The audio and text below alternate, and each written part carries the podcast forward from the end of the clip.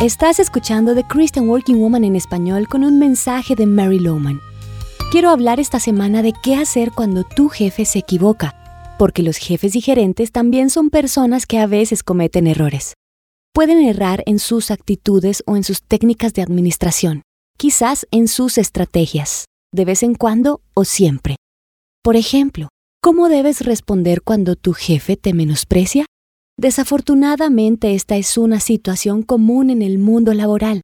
Puedes tener un líder que te da retroalimentación negativa delante de otras personas o de alguna manera se burla de ti.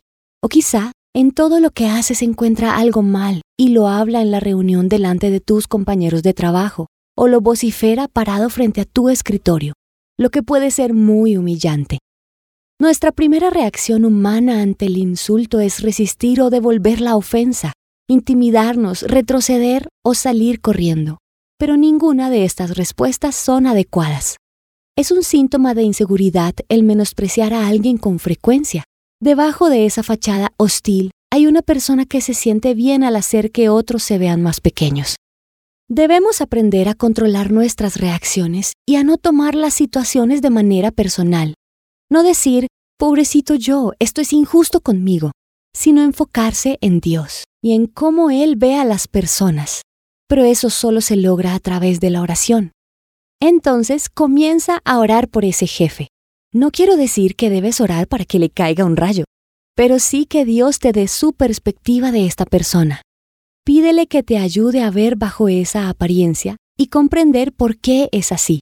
Ora que a pesar del trato injusto que recibes, puedas responder como Jesús lo haría y pide a Dios sabiduría. Toda persona está en tu vida por la voluntad permisiva de Dios. Eso quiere decir que Dios puede convertir todas las situaciones difíciles en avenidas de crecimiento y aprendizaje para ti. Así esa persona nunca cambie. Mi primer consejo es que todos los días antes de salir a trabajar ores por tu jefe, ora por sabiduría. En la Biblia, Santiago dice que Dios nos dará esta facultad en abundancia y tú necesitas mucha sabiduría divina. Entonces, ora por esto. Te sorprenderá ver el resultado de orar por ese jefe tan difícil.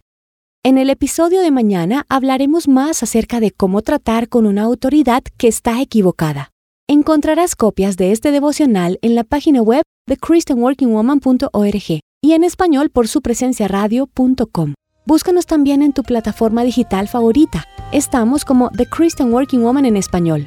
Gracias por escucharnos. Les habló Mariana Vargas con la producción de Paola Romero.